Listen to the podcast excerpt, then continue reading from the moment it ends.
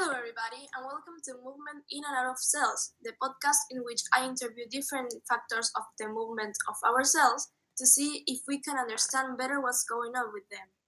Today, I'm very pleased to introduce a very good friend of mine, Diffusion.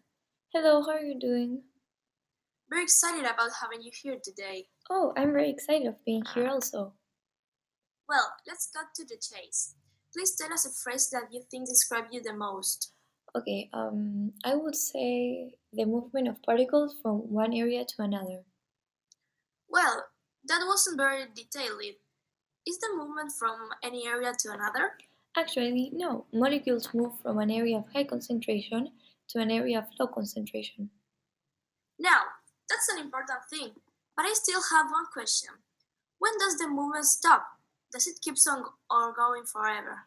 That is a very good question. Um, I stop moving once molecules are evenly spread.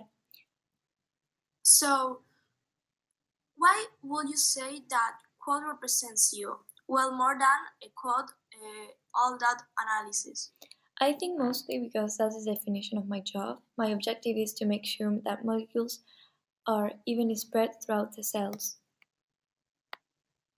That is a very nice thing to know.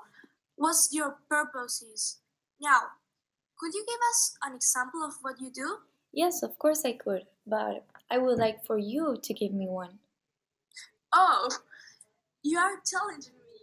Um, if I had to guess, I will say photosynthesis is an example of it. It is, it is right? Yes, congratulations. But why do you think is why do you think that?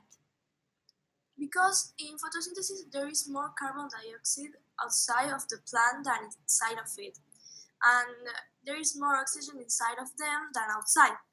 Therefore, carbon dioxide uh, diffuses into uh, the area of low concentration, just an ox- just as oxygen does. Yes, that is absolutely correct. It's, it is exactly what I do. And another example of my job is respiration. And what is that?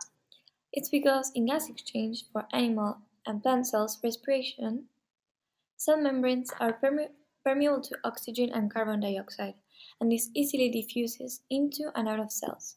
Also, the oxygen from blood goes to tissue cells and carbon dioxide to an opposite goes to an opposite direction.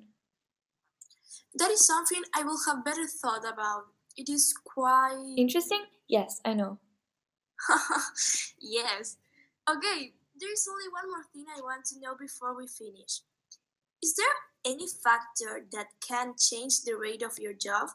There most certainly are, quite a lot of them actually. I'm not sure, but uh, is it possible that distance is one of them? You're very informed on what you believe. Yes, distance can affect the rate of my job because the farthest away, the more time it takes me to get the job done. Any idea of a factor? Mm, no, no. My knowledge is my knowledge in biology is quite very scarce. I disagree, but still, some other factors are the mass of the solute because heavier molecules move more slowly, uh, the temperature of the environment, the higher the temperature, the more molecules move, and the more they move, the faster the process is done. And finally, the density of the solvent because molecules slow down as they have a difficult time getting through a denser medium. I am confident to say that today we learned a handful of things. Thank you, Diffusion, for coming here today. I had a great and very informative time. Thank you for having me. I also had a great time and I hope I was useful. You were very useful.